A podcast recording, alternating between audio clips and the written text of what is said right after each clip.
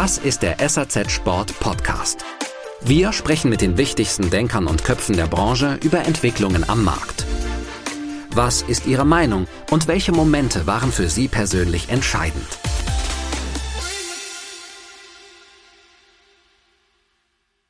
Manchmal finden viele Tester das Design ganz, ganz hässlich und trotzdem wird der Ski eben gut bewertet. Also das kann man schon ausblenden. Das kann man sich natürlich denken, oh, der ist aber hässlich, aber funktioniert ja trotzdem erstaunlich gut. Und vielleicht bewerte ich den dann sogar auch noch besser, weil ich mit den Erwartungen rangegangen bin, das ist jetzt nicht so mein Ski und dann funktioniert es wunderbar. Andersrum natürlich genauso.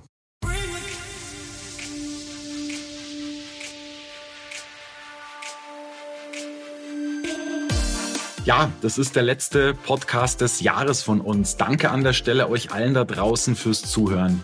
Der letzte Gast des Jahres ist jemand, mit dem ich immer sehr gerne spreche und mich austausche. Deshalb war es höchste Zeit, ihn mal vors Mikro zu bekommen. Und zwar ist es der Thorsten Böhl von Skibo Tours und Sports aus Bochum. Der Name sagt es ja schon, das Unternehmen agiert als Reiseveranstalter und Sporthändler. Eine spannende Kombination, die es ziemlich selten in unserer Branche gibt. Thorsten Böhl ist aber nicht nur hier, um mal zu berichten, wie es ihm so mit seinen beiden Standbeinen ergeht und ergangen ist, während und jetzt nach der Corona-Zeit. Seit einem Jahr leitet er den Skitest des Skimagazins, das ja bekanntlich mit SRZ Sport unter dem Dach der Ebner Media Group erscheint. Da wird er uns verraten, wie der Test so abläuft, wer darin involviert ist und wie objektiv er als Händler dabei sein kann. Die Zukunft des alpinen Skisports ist Gegenstand vieler Diskussionen in den letzten Monaten und Jahren gewesen. Ich war zuletzt selbst auf einer großen Veranstaltung und bin, muss ich ehrlicherweise sagen, kopfschüttelnd und ein bisschen fassungslos nach Hause gefahren. Warum das so war, erfahrt ihr natürlich gleich. Aber noch wichtiger ist, wie Thorsten Böhl die Situation einschätzt und worüber er sich durchaus auch Sorgen macht, trotz zuletzt guter Geschäfte und einem gewissen Optimismus zumindest für diese Saison. Also, liebe Leute, hört rein, es lohnt sich. Viel Spaß dabei. Herzlich willkommen, Thorsten. Schön, dass du hier sein kannst. Äh, das ist ja der letzte Podcast des Jahres 2022 von uns und ja, es freut mich echt, dass ich den mit dir machen kann. Ja, hallo Florian, ich freue mich genauso wie du, dass ich hier sein darf und dass es dann der letzte Podcast des Jahres ist. Umso schöner. Ich freue mich aufs Gespräch. Ja, wunderbar. Sehr schön. Du bist ja sozusagen in Doppelfunktion zu Gast, ja, zum einen als Händler, Schrägstrich Reiseveranstalter und zum anderen als Skitestleiter beim Skimagazin. Das ist eine Aufgabe, die du vor dem Jahr übernommen hast, aber lass uns erst mal über deine Tätigkeit als Händler und Reiseveranstalter sprechen, mit Fokus auf den Skisport. Ich meine, du bist auch in der Sommersaison aktiv, ja, mit, mit Running, Outdoor und Tennis als Produktkategorien in deinem Laden und aber auch eben mit der einen oder anderen Reise. Aber dein wichtigeres Standbein ist der Winter. Ja, das ist, das ist korrekt. Glaube ich, kann man so sagen, ja. Ja, das ist eindeutig der Winter. Mit dem Winter hat alles begonnen. Ich habe vor knapp 30 Jahren die ersten Winterreisen veranstaltet. Damals war ich Student an der Ruhr-Uni in Bochum und habe am Anfang neben dem Studium für die äh, Hochschule, für den Hochschulsport als Skilehrer gearbeitet. Daraus kam dann die Selbstständigkeit, dann hat sich das Reisethema immer weiter entwickelt.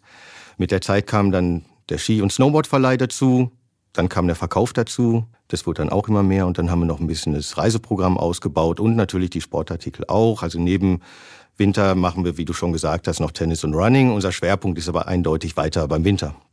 Ich meine, diese Kombination Händler, Reiseveranstalter, die bietet sich natürlich an, aber es gibt tatsächlich nicht so viele in der Branche, die das so machen wie du. Also wie kam es dann doch irgendwie letztlich zu dieser Kombi eigentlich? Ja, die Idee war damals eben schon, nachdem das mit den Reisen ganz gut funktioniert hat, merkst du eben auch, dass die Leute irgendwoher natürlich auch Material brauchen. Und dann haben wir angefangen, eben den Verleih dazuzunehmen, weil es einfach ist, den Leuten dann Material bei der Reise dazuzugeben. Und dann kann man diese Synergien natürlich nutzen und den Verkauf dazu ausbauen. Und es war am Anfang schon der Gedanke, dass wir den Reisekunden dann eben auch im Verkauf im Shop haben. Es funktioniert aber tatsächlich in beide Richtungen. Es kamen ganz viele Leute in den Shop, die dann mitbekommen haben, dass wir Reisen machen und so befruchtet sich das dann gegenseitig. Eine ganz kurze Unterbrechung für einen wichtigen Hinweis. Wenn ihr da draußen Personal oder auch einen neuen Job sucht, dann kann ich euch unser Portal jobs.saz.de empfehlen. Das ist so der Stellenmarkt für die Sport- und Bikebranche. Ihr könnt dort für sämtliche Positionen, die es da so gibt, einen neuen Kollegen finden oder eine neue Herausforderung angehen. Sei es als Area Sales Manager, als Einkäufer für eine bestimmte Produktkategorie oder als Entwicklungsingenieur sogar. Die Preise, um eine Anzeige zu schalten, ich glaube, das können wir so sagen, sind sehr human. Es gibt aber noch eine Erweiterung des Ganzen und zwar das Job Network bei Ebner Media Group. Auf ebnerjobs.de habt ihr eine ganze Bandbreite an Branchen, in denen ihr suchen könnt. Marketing, Design und Personalmarketing zum Beispiel, Druck und Verpackung, B2B Entertainment, IT und Developer, Augenoptik. Also, wenn ihr dort eine Stelle ausschreiben wollt, dann schickt uns gerne eine Mail an jobs.ebnermedia.de. Jo, dann wünsche ich euch viel Erfolg beim Finden von Personal oder auch bei der Suche nach einem neuen Job. Ja, wir haben uns ja auch schon das ein oder andere Mal davor unterhalten und ich, ich habe mich da so im Stillen gefragt, wie du das eigentlich alles unter den Hut bekommst. Also jeder, der, der du irgendeine Ahnung davon hat, wie es ist, Händler zu sein, der weiß, wie ausfüllend, wie kräftezehrend, wie komplex der Job ist. Also gerade in der heutigen Zeit. Und dazu kommen jetzt eben bei dir noch die Reisen. Sag mal, Thorsten, wie, wie managst du das Ganze? Also sehr viel Freizeit, würde ich mal sagen, wirst du nicht haben. Und jetzt sag bitte nicht, äh, dass deine Arbeit gleichbedeutend mit, mit Freizeit ist. Das würde ich dir nicht unbedingt abnehmen. Oder ist es doch so? Nein, das sage ich definitiv nicht. Es ist eben nicht Freizeit. Also solange immer alle Leute sagen, wenn ich eine Reise begleite, äh, schönen Urlaub, das denkt man dann immer, der ist ja dann Skifahren, der ist im Urlaub, aber es ist definitiv nicht so. Urlaub ist für mich, wenn ich etwas selbstbestimmt den Tag über machen kann. Und das kann man bei Reisebegleitung eben nicht. Im Gegenteil, da bist du oft fast 24 Stunden eingespannt. Also Urlaub ist es nicht. Spaß macht es natürlich trotzdem und das soll ja auch so sein. Trotzdem ist es natürlich schon ein sehr breites Spektrum, was ich da abdecke und natürlich auch sehr viel Arbeit. Und das wäre ohne die Familie auch gar nicht möglich. Also meine Frau arbeitet eben im Unternehmen mit. Allein deshalb hat sie auch viel Verständnis dafür. Die kümmert sich hauptsächlich um den Reisebereich bei uns. Und das hilft natürlich schon sehr, weil man dann eben an dem gleichen Thema arbeitet und auch versteht, warum denn da so viel Arbeit anfällt tatsächlich. Und äh, meine beiden Jungs, die das früher natürlich auch nicht wirklich verstanden haben, warum ist der Papa so viel unterwegs, die sind mittlerweile mit im Shop, arbeiten auch als Skilehrer mit. Also das ist klassisch ein Familienbetrieb eben. Und wenn man das so als Familie macht, dann macht es auch Spaß und dann arbeitet man auch gerne und viel und dann ist es super. Mhm. Aber man ist dann schon so ein bisschen auch mit seiner Arbeit verheiratet. Also du, du wirst nicht sehr viel Freizeit haben, oder? Da gibst du mir recht. Da gebe ich dir schon recht, natürlich. Also das ist eben so. Aber solange es eben diese Sportthemen sind, macht es eben auch Spaß. Und wenn das Spaß macht, dann ist Arbeit eben auch schön. Ja, aber du brauchst wirklich ein sehr gutes Zeitmanagement, oder? Das alles irgendwie so unter den Hut zu kriegen, das zu koordinieren und so. Ja, definitiv. Das war am Anfang auch nicht einfach. Also man muss ja irgendwann auch mal Arbeit Arbeit sein lassen, abschalten. Das ist ein Lernprozess, aber es funktioniert mittlerweile ganz gut. Ja, okay, schön zu hören. Sag mal, wie viele Reisen veranstaltest oder vermittelst du eigentlich so pro Wintersaison? Und gibt es auch welche, das hast du, glaube ich, vorhin auch schon beantwortet, bei denen du selbst dabei bist, quasi als Reiseleiter? Ja, es gibt welche. Also wie sieht das aus? Im äh, Reisebereich haben wir drei unterschiedliche Ausrichtungen. Das sind einmal Gruppenreisen, da haben wir vor allen Dingen Familien- und Studentenreisen. Dann sind es Individualreisen, wo wir im Extremfall einfach nur Unterkunft und Skipass vermitteln. Und ein großer Teil ist noch Firmenincentives. Da machen wir aber alles individuelle Angebote. Und bei den Reisen bin ich auch relativ viel mit dabei, weil du von Anfang an schon seit Angebotserstellung mit den Entscheidern in Kontakt bist und die das dann eben schon gut finden, wenn du eben selbst auch mit dabei bist dementsprechend bei den Reisen bin ich dann eben schon viel unterwegs. Ähm, das sind oft Kurztrips, das ist aus Bochum viel Fahrerei in die Berge, aber auch das macht Spaß. Okay, und sag mal, wie viele Reisen sind es dann so pro Wintersaison circa? Also bei den Gruppenreisen haben wir circa 2500 Teilnehmer in der Saison. Das fängt eben im Oktober an, in den Herbstferien mit äh, Jugendfahrten, das sind in den Silvester-, Osterferien Familienfahrten, das sind zwischendurch dann eben Studenten. Da kommt schon ganz gut was zusammen. Es verteilt sich eben über die ganze Saison und das ist eben auch, der Winter geht dann früh bei uns los, weil wir dann Anfang Oktober immer schon starten und definitiv bis Ostern volles Winterprogramm haben. Okay, okay. Und bei wie viel Prozent der Reisen bist du eben als Reiseleiter direkt auch dabei, circa? Was würdest du sagen?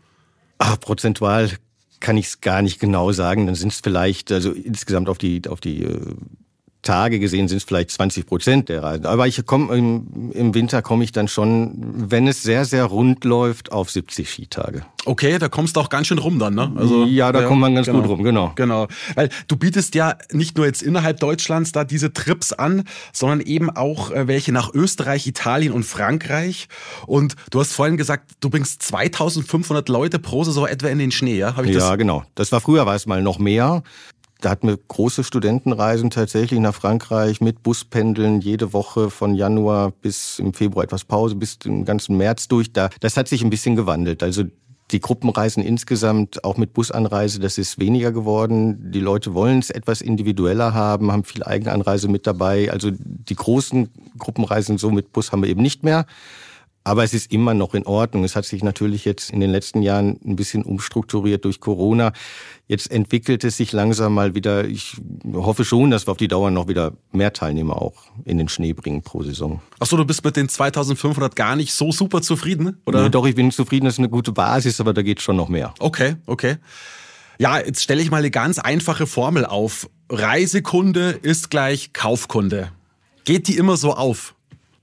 Ja, das habe ich ja gerade schon gesagt. Das war auch mein Ursprungsgedanke. Wir nehmen den Reisekunden und verkaufen ihm noch Sportartikel mit.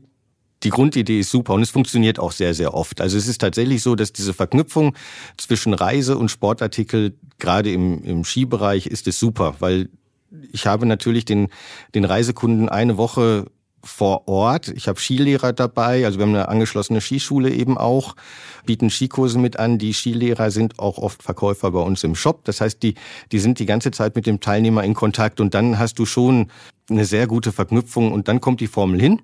Aber wie gesagt, es befruchtet sich tatsächlich auch in beide Richtungen. Also es ist auch der Shopkunde, der dann zum Reisekunden wird. Du hattest ja gerade in der Saison 2020, 2021 sicher eine harte Zeit zu durchleben als Händler, als Reiseveranstalter. Da war wirklich gar nichts möglich, da ging echt null. Hattest du eigentlich damals, würdest du sagen, große Existenzangst? Ja, natürlich. Also der erste Moment, wo dann die Skigebiete dicht gemacht wurden und nichts mehr stattgefunden hat, dann dazu der Laden geschlossen war, das war schon das war eine ganz komische Situation. Und dann überlegst du natürlich, wie geht es weiter. Wir hatten jetzt das große Glück, dass wir gerade vor Schließung der Skigebiete noch eine Riesenfirmenveranstaltung durchführen konnten, die auch noch funktioniert hat.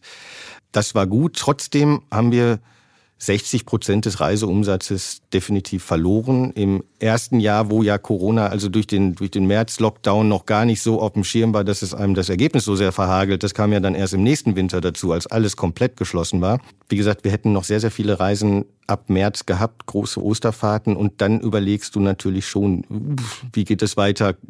Schafft man das? Aber es hat sich eben gezeigt, es ist, am Anfang denkst du, es geht überhaupt nicht und dann kommt man auch durch diese Krise durch und so kommt man durch jede Krise durch. Man muss eben, glaube ich, dann flexibel sein, nicht den Kopf in den Sand stecken und dann funktioniert es. Mhm. Okay. Schön zu hören. Und sag mal, wie stabil laufen denn deine Wintergeschäfte seitdem? Also nach dieser Corona-Hochphase, bist du schon wieder auf dem Niveau von vor der Pandemie?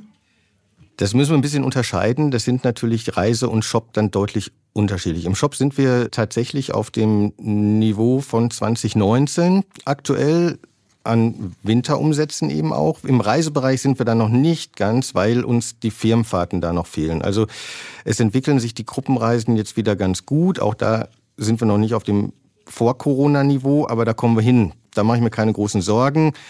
Und die Firmenincentives, auch das wird sich entwickeln. Das braucht aber noch ein wenig. Ja, wie fällt denn so deine Saisonprognose aus jetzt für 22, 23? Rechnest du sogar mit einem Plus im Vergleich zu 21, 22? Wir bei SAZ Sport haben ja neulich gelernt, nicht mehr das Auto ist das deutsche liebstes Kind, sondern der Urlaub. Was, was sagst du? Also im Vergleich zu 21, 22 sind wir, werden wir ein Plus haben, das definitiv. Das entwickelt sich sehr, sehr gut. Da entwickelt sich auch der Reisebereich jetzt gut. Wie gesagt, im Vergleich zum 2019er Vor-Corona-Niveau, da fehlt noch ein bisschen was im Reisebereich. Im Shop sind wir da auch gut dabei, das ist in Ordnung und deshalb glaube ich auch, dass diese Saison sich vernünftig entwickeln wird. Also man darf jetzt eben nicht vergessen, wir haben, wir haben eigentlich drei Themen, die uns gerade ein bisschen Strich durch die Rechnung machen. Das ist immer noch dieses leidige Corona-Thema. Das ist Energie, und die finanzielle Situation und Unsicherheit der Leute und das ist eben auch immer noch das Wetter. Also wir brauchen, wir brauchen eben Schneefall und am liebsten habe ich den auch im, im Sauerland zumindest. Das ist für uns gar nicht unwichtig. Da haben wir einiges an Verleih eben, was man dann noch gut an Umsätzen generieren kann. Und diese drei Themen insgesamt bringen natürlich viel Unsicherheit. Ich glaube aber trotzdem, dass der Winter gut funktionieren wird. Was macht dich so optimistisch? Weil wenn man sich in der Branche so umhört, dann ja, gibt es da schon noch die ein oder andere nicht so positive Stimme. Der Winter 21, 22 war schon ziemlich gut, muss man sagen. Also was macht dich optimistisch, also diese schon gute Zahl nochmal übertreffen zu können bei all den Problemen, die du auch gerade selbst angesprochen hast? Ja, der, im Verkauf war, im Shop war der Winter tatsächlich sehr gut. Trotzdem allein dadurch, dass wir jetzt im Plus sind und dass sich der Markt auch etwas bereinigt und wenn man sich dann spezialisiert, dann konzentriert es sich eben auf einige Standorte und Geschäfte. Und da sind wir, glaube ich, jetzt gar nicht so schlecht aufgestellt. Also wir haben ein, eine gute Produktpalette, die wir anbieten. Ich habe ein super Team, wir haben gute Verkäufer, wir haben eigentlich beste Voraussetzungen für einen guten Winter. Und wenn diese äußeren Faktoren da einigermaßen funktionieren, wird auch der Winter funktionieren. Und dass immer noch ein bisschen Vorsicht dabei ist, ist, glaube ich, normal. Aber wir haben durch Corona eben gelernt, dass es immer weitergeht. Und so wird es auch in diesem Winter gut funktionieren. Man muss flexibel sein, man muss das Angebot etwas umstellen. Wir haben, wir haben eben weniger Hotelbuchungen jetzt, wir haben mehr Ferienwohnungen. Aber wenn ich da flexibel reagieren kann und mich auf sowas einstellen kann, dann funktioniert auch das Business weiter. Mhm. Würdest du eigentlich den Satz unterstreichen, der Deutschen liebstes Kind ist jetzt der Urlaub mittlerweile? Würdest du das, merkst du das auch so? Ja, ich glaube, der Urlaub gewinnt an Stellenwert auf jeden Fall. Die Frage ist ja, wie entwickelt sich der Urlaub insgesamt? Das wird vom Preisen wird es definitiv teurer werden und da mache ich mir übrigens über die nächste Saison 23, 24 noch mehr Gedanken wenn man da sieht, wie jetzt Unterkünfte mit Preisen planen, da geht's noch mal, da geht's noch mal nach oben und dann wird der Urlaub eben noch wertvoller und vielleicht kommen wir dahin, dass der Urlaub wieder so einen Stellenwert hat, dass ich mir das auf jeden Fall gönne, auch wenn es gerade im Winter und im Skibereich viel Geld kostet. Das leiste ich mir aber trotzdem. Das hatten wir in der Finanzkrise damals auch schon, dass alle sagten, okay, jetzt kann man nicht mehr zweimal, dreimal, viermal in den Urlaub fahren, aber wer gerne Ski fährt, der spart dafür, der macht gerne weiter einen Skiurlaub und der macht vielleicht eher einen abgespeckten Sommerurlaub dann. Mhm. Aber du würdest auch sagen, der Trend geht mehr Richtung Ferienwohnung und ein bisschen weg von den Hotels. Kann man das so als Trend nennen, ja? Ja, das ist natürlich als Familie muss man dann ja auch schauen, dass die Kosten nicht davonlaufen. Wenn ich jetzt sehe, dass die Hotels natürlich auch enorm ausgebaut haben, wie viel Vier-Sterne-Hotels haben wir mittlerweile, das ist teuer geworden. Das muss ich mir dann auch erstmal leisten können. Oder mache ich es dann eben in einer Ferienwohnung. Und da geht der Trend schon hin. Okay. Ja, jetzt lass uns mal über deine Aufgabe als Skitestleiter beim Skimagazin sprechen. Sag mal, warum hast du die vor einem Jahr übernommen? Ich sage jetzt mal ganz ketzerisch, ich meine, wie wir schon vorher festgestellt haben, Langeweile hast du nicht gehabt. Also warum diese, diese Bürde noch oder diese Aufgabe noch mit oben drauf? Ja, das ist ja keine Bürde. Das macht ja, das macht ja brutal Spaß. Also es ist so, dass ich seit Jahren schon beim Skitest als, als Tester dabei war. Mich das Thema natürlich von Natur her schon interessiert. Ich meine, ich verkaufe all diese Ski eben auch. Und dann ist mir schon wichtig, Erfahrung zu haben und das auch weitergeben zu können. Das heißt also, die Produkte zu testen, finde ich enorm wichtig und sie nicht einfach einzukaufen, hinzustellen und dann mit irgendwelchen Beschreibungen zu verkaufen, sondern es hilft enorm, wenn du das Material auch tatsächlich gefahren bist. Und deshalb finde ich Test von, von jeher schon wichtig. Die Testleitung, dass das jetzt dazu kam, hm, das ist für mich eine Aufgabe, die, die mir schon am Herzen liegt. Also es ist so, dass wir alle zusammen für diesen Skisport arbeiten müssen. Und wenn ich einen guten Test habe und das Skimagazin produziert tatsächlich einen sehr, sehr guten Test. Das bringt dem Leser wieder was, das bringt mir dann im Shop auch was. Also da ein gutes Produkt zu haben, finde ich total wertvoll, finde ich für den Skisport insgesamt sehr wertvoll. Und dann kann es ja nur so sein, dass man das gerne macht und äh, sich auf die Aufgabe auch freut. Aber es äh, erfordert natürlich auch noch ein bisschen mehr Zeit, die du investieren musst, ne? Ja, definitiv. Es erfordert mehr Zeit. Es ist auch mehr Zeit, als ich gedacht hätte. Aber auch das macht brutal Spaß und das ist wunderbar. Also ich, ich finde es perfekt. Okay, ja, schön zu hören. Jetzt beschreib doch bitte mal, wie so dieser ganze Test abläuft. Also wann findet der statt, wo und wer ist da so alles involviert? Also der Test findet statt Ende April. in Sulden, seit Jahren jetzt, seit zehn Jahren ungefähr. Da haben wir perfekte Voraussetzungen um die Zeit. Die Pisten sind immer noch gut, die Schneeverhältnisse sind gut, das Wetter ist oft gut. Wir haben dann im letzten Jahr 14 verschiedene Skifirmen gehabt, testen in neun Kategorien. Es waren also insgesamt um die 126 Ski, die getestet wurden von circa 45 Testern, davon 15 Frauen. Das heißt, wir haben Damen und Unisex-Kategorien, die dann durchgetestet werden. Es ist dann schon so, dass jeder in der einzelnen Kategorie immer wieder eine Piste fährt, um die Ski eben auch vergleichen zu können. Nach drei, vier Abfahrten mit verschiedenen Ski machst du dir Notizen, füllst die Testbögen aus und so arbeitest du dich dann am Tag zwischen 10 und 15 Ski durch, bewertest die alle. Am Abend machen wir dann nochmal Kategoriebesprechungen. Das ist eben wichtig, um nochmal qualitative Meinungen auch einzufangen von den Testern, um dann eben hinterher perfekte Ergebnisse zu bekommen. Mhm. Und sag mal, diese Testcrew, 45 Personen, wer genau ist da so dabei?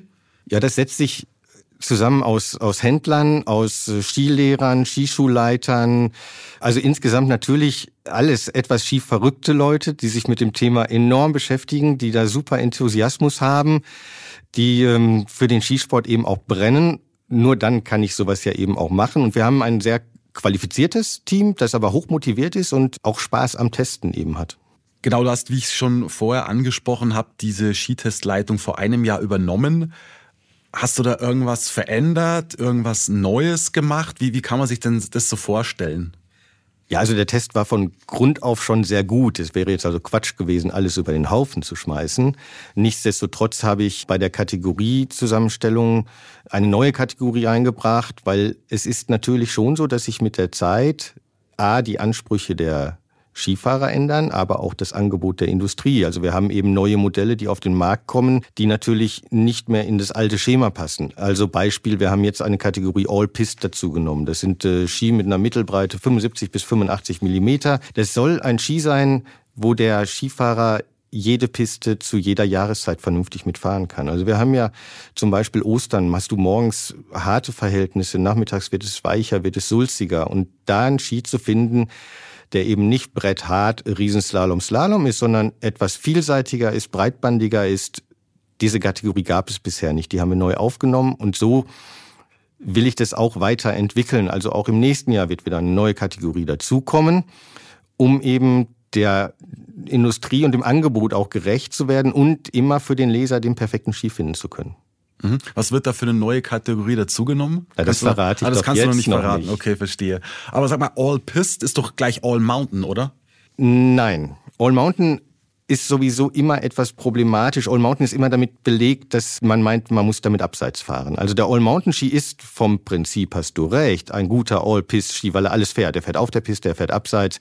Er ist ein bisschen breiter, der schwimmt oben auf. Wenn ich weichen Schnee habe, wenn ich äh, zusammengefahrenen Schnee habe, ist der All Mountain Ski sehr, sehr gut. Das Problem, und deshalb haben wir es All Pist genannt, ist eben, dass ich möchte, dass diese, dieser Eindruck, All Mountain gleich abseits etwas wegkommt. Also deshalb haben wir die All-Pist-Kategorie eben 75 bis 85 Millimeter und dann die All-Mountain-Kategorie darüber 85 bis 95. Auch das sind alles Ski, die auf der Piste wunderbar funktionieren.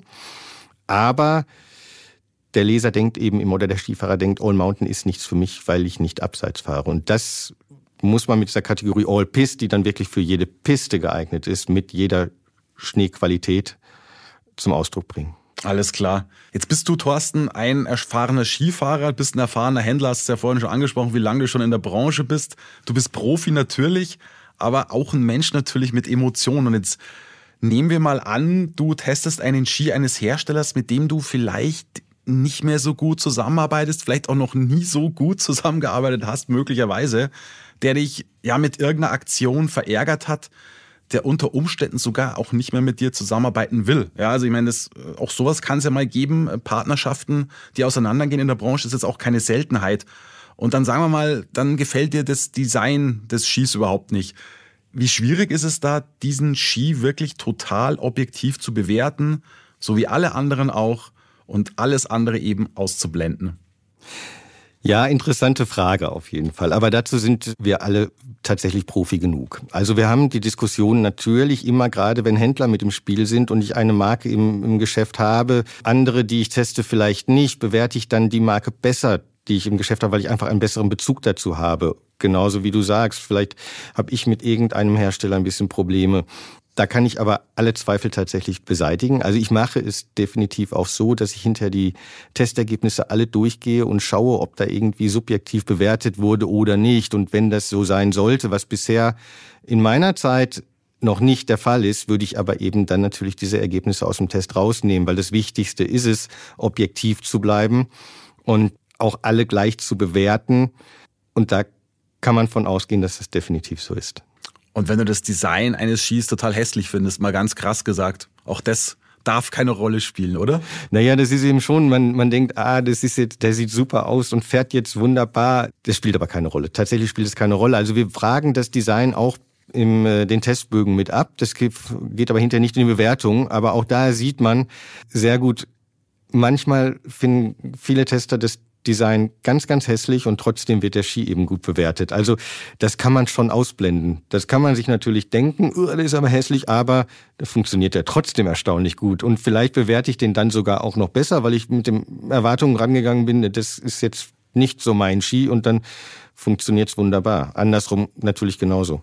Okay, okay.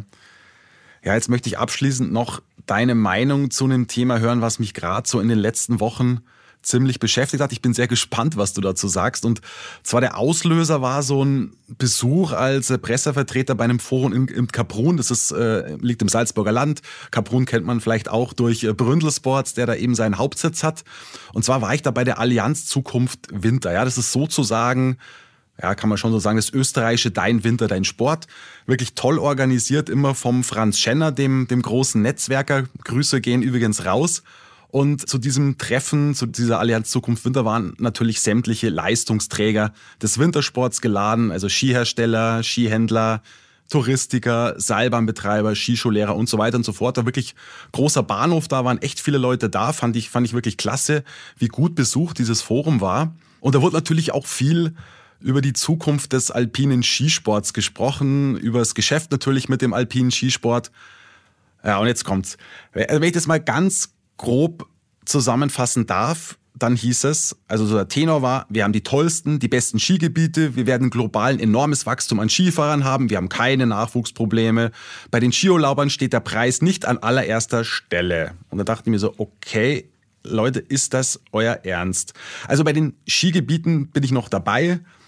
Beim globalen Wachstum vielleicht auch, wegen des asiatischen Markts mag das stimmen auf Deutschland und Österreich bezogen? Nein, niemals, keine Chance. Das glaube ich euch nicht. Aber das muss ich dazu sagen, Wolfgang Meyerhofer, CEO von Atomic, Sprecher der österreichischen Skiindustrie, hat natürlich die globale Brille auf und er freut sich natürlich über das Wachstum an Skifahrern und er freut sich, dass der asiatische Markt eben noch nicht so beackert worden ist und daher verspricht es natürlich ein Wachstum und er meint, es seien gesicherte Zahlen, das glaube ich ihm auch, aber wie gesagt, wenn man auf Deutschland und Österreich schaut, nein, da wird es kein Wachstum an Skifahrern geben, das glaube ich ihm nicht.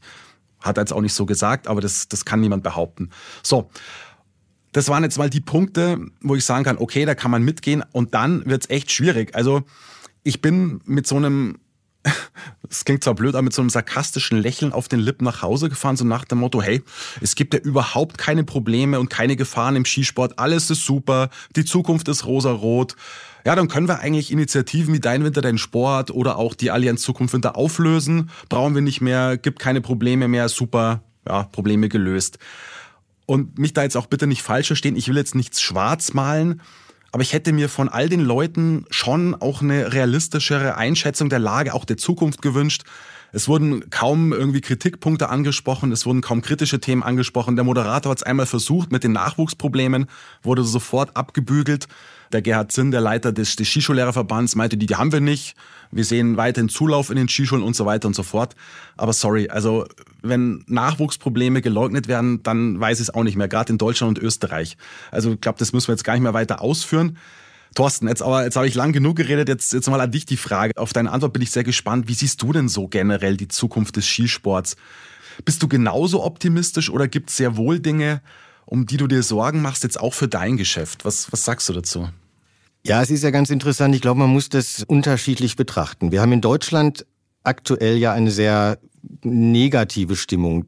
Die hast du in Österreich nicht so. Also der Österreicher geht immer noch davon aus, dass er auch im nächsten Winter 23, 24 eine super Auslastung hat in den Hotels, in den Skigebieten, die glauben schon, dass es Luxus wird, dass es teurer wird, aber dass es trotzdem gut gebucht sein wird. Wir in Deutschland sind ja gerade in so einer Phase, wir wissen nicht genau, was haben wir an Energiekosten, wie entwickelt sich das überhaupt. Das ist alles sehr sehr negativ behaftet gerade auch. Da ist sehr, sehr viel Vorsicht drin ich glaube, dass es alles nicht so schlimm werden wird, dass wir weiter in Skiurlaub fahren werden, dass wir uns das auch leisten können.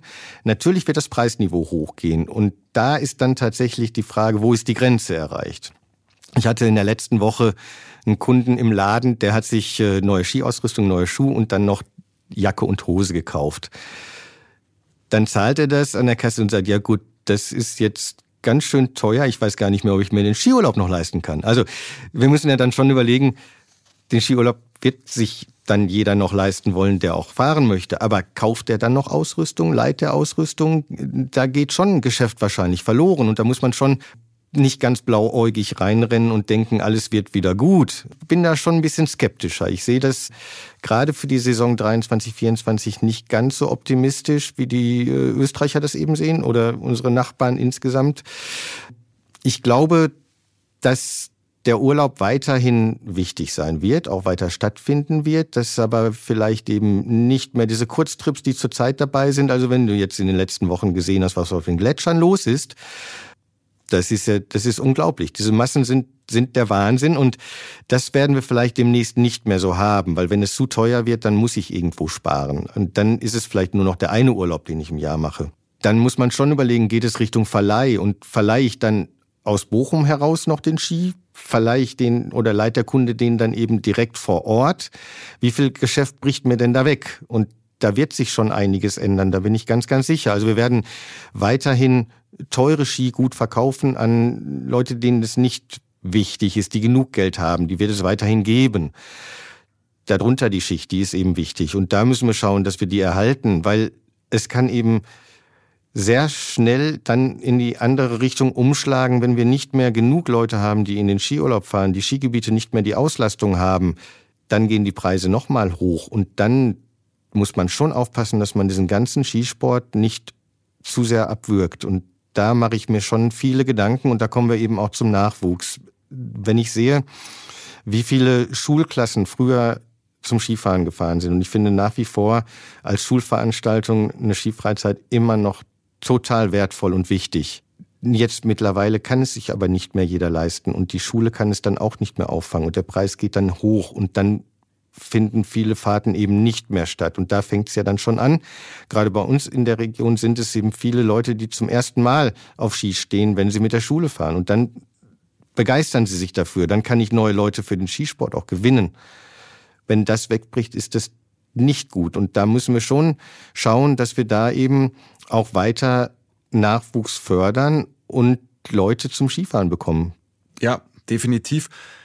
Weißt du, welche Frage ich mir auch stelle? Wie groß ist denn eigentlich diese, ich sage jetzt mal, Mittelschicht des Skifahrens? Das sind diejenigen Skifahrer, die eben einmal in der Saison in, in Urlaub fahren, ein, zwei Wochen, die aber eben doch auf den Preis sehr wohl schauen müssen und denen also diese Preissteigerungen total wehtun. Natürlich die Reichen, die Superreichen, die Wohlhabenden, denen sind die Teuerungen relativ egal.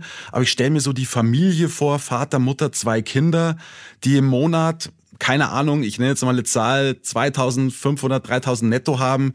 Die Kosten steigen, kommt natürlich darauf an, ob sie in einem Haus leben oder ob sie äh, zur Miete leben, keine Ahnung.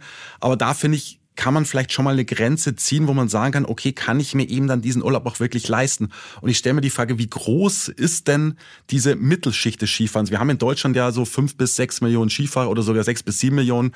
Kann man jetzt wahrscheinlich schwer beurteilen jetzt auch. Wie groß würdest du die denn einschätzen? Oder, oder sag vielleicht mal bei deinen Kunden, wie groß ist denn die? Zu dir werden doch auch nicht nur, in Anführungszeichen, superreiche, reiche und wohlhabende Menschen kommen, oder? Genau, also das merkt man eben natürlich auch beim Buchungsverhalten aktuell bei uns. Familienreisen Silvester werden noch okay gebucht, aber da werden wir eine Verschiebung haben in die Osterferien, weil da das Preisniveau einfach niedriger ist, weil ich dann eben, und da haben wir sehr viele Fahrten nach Frankreich in Apartments, weil ich dann eben in die Ferienwohnung fahre und weil es dann vom Preisniveau noch bezahlbar ist. Und da merkst du schon, dass diese Anzahl sehr, sehr groß ist. Also diese Schicht, die da wegbrechen könnte, ist schon enorm groß. Also da muss man sich definitiv Gedanken machen, wie das funktionieren kann. Einige Länder, zum Beispiel Frankreich eben, könnte davon profitieren, weil sie dann eben viele Apartments, viele Chalets, viele Ferienwohnungen haben. Das ist vielleicht das, was man dann sucht. Eventuell haben dann andere Länder es ein bisschen überpaced und übertrieben. Das hatten wir im Tourismusbereich schon in einigen Destinationen gesehen. Wenn der Preis dann irgendwann zu hoch ist, dann bricht es brutal zusammen. Da müssen sich aber dann tatsächlich die einzelnen Skiorte und Destinationen Gedanken machen, wie wollen sie sich aufstellen. Also es gibt aktuell eben schon einige Skiorte, die wollen in dieses Luxussegment, die wollen eben nur hochpreisig anbieten und die sind sicher, dass es funktionieren wird. Aber dann muss ich mir eben auch über die Konsequenzen bewusst sein, dass ich dann normale Familien, also normal meine ich jetzt eben genau diese Zielgruppe, die du angesprochen hast, die habe ich dann eben nicht mehr. Die fallen mir dann weg. Mhm. Was würdest du dir denn von den Skigebieten wünschen? Ja, vielleicht tatsächlich, dass sie sich Gedanken machen, wie kann der Skisport in Zukunft aussehen und nicht, wie mache ich jetzt eventuell Verluste durch die Corona-Zeit möglichst schnell wieder wett. Also man muss das schon langfristig betrachten und man muss schon überlegen, wie stellt sich dann ein Gebiet auf. Ich kann, kann sagen, ich bin Familiengebiet, es können kleinere Gebiete sein, ich habe attraktive Familienangebote. Und andere sind dann vielleicht auch hochpreisiger, weil sie eine andere Zielgruppe haben. Man kann da schon mehr segmentieren. Ob die Skigebiete das wirklich machen werden, da bin ich gespannt. Okay, okay. Ja, also ich, ich hätte mir, um da vielleicht nochmal eine persönliche Bemerkung loszuwerden, schon gewünscht, auch bei diesem Forum, dass da auch Skihändler zu Wort kommen, die eben auch nicht in einem touristischen Gebiet sitzen und die dann auch ihre Einschätzung dazu abgeben können und die dann vielleicht auch aus meiner Sicht zumindest eine etwas realistischere Betrachtung eben dann machen können. Es geht nicht darum, alles in den Dreck zu ziehen oder irgendwas schwarz zu malen, irgendwas negativ zu sehen, aber zu versuchen, oder zumindest auch versuchen, die Probleme zu erkennen, sie zu benennen und dafür Lösungen zu entwickeln. Und das hat mir bei diesem Forum ehrlich gesagt total gefehlt. Es sind, wie gesagt, kaum kritische Punkte irgendwie auch mal genannt worden. Wie gesagt, der Moderator hat es einmal versucht, wurde abgebügelt und durch war das Thema. Und das finde ich ein bisschen schade, ein bisschen schwierig. Und gut, die Händler dann in Westösterreich werden diese, diese positive Stimmung möglicherweise unterstreichen können. Aber es gibt auch noch ein paar andere Händler, die eben nicht in touristischen Gebieten sitzen, wie du zum Beispiel, Thorsten, der das jetzt auch sehr, finde ich, sehr realistischer eingeordnet hat. Und ähm, ja, ich glaube, das war auch nochmal wichtig, dann auch dich da äh, zu dem Thema auch zu befragen. Ja, Florian, es ist aber genau das, was du auch sagst. Es ist eben wichtig, auch mal über den Tellerrand hinauszuschauen. Ich kann natürlich in meiner Blase sagen, dass alles super läuft. Ich habe eine gute Auslastung, alles ist gut, es wird super bleiben. Aber da kommen wir wieder zurück zum Reiseveranstalter, zum Händler, zum Testleiter. Ich finde das Zusammenspiel, wir arbeiten alle an dem gleichen Ziel, nämlich Wintersport, Skisport. Das sind Emotionen. Ähm, wir leben dafür, wir lieben es und da müssen wir alle zusammenarbeiten und da muss man eben auch über sein begrenztes Gebiet vielleicht einfach mal hinausschauen und auch mehrere Länder und mehrere Unternehmen einbeziehen und einfach ein bisschen globaler denken.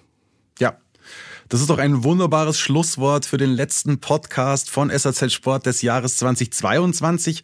Thorsten, vielen Dank für das Gespräch, für deine Zeit. Ich wünsche dir und euch allen da draußen eine erfolgreiche Wintersaison, die zumindest so ein ähnliches Niveau wie 21, 22 hat. Thorsten, bei dir wird es ein deutliches Plus sein. Das wünsche ich natürlich deinen Händlerkollegen auch. Und ja, dann, ich meine, da konnten wir alle recht zufrieden sein in der Saison 21, 22 und ja, hoffen wir, dass wir 22, 23 da gut durchkommen. Danke dir, Thorsten, und auch euch da draußen fürs Zuhören und ja, ich wünsche euch allen natürlich auch ein schönes Weihnachtsfest. Ja, danke Florian. Danke, dass ich da sein durfte und es hat mir super Spaß gemacht und ich wünsche natürlich auch allen eine wunderbare Wintersaison, schöne Skitage, den Händlern guten, gute Umsätze und euch allen frohe Weihnachten. Das war der SAZ Sport Podcast. Sie finden alle Folgen online auf unserer Website www.sazsport.de sowie auch auf Spotify, Google Podcasts und Apple Podcasts. Folgen Sie uns, um keine weitere Folge zu verpassen. Wir freuen uns über Ihr Feedback und Anregungen und hören uns beim nächsten SAZ Sport Podcast.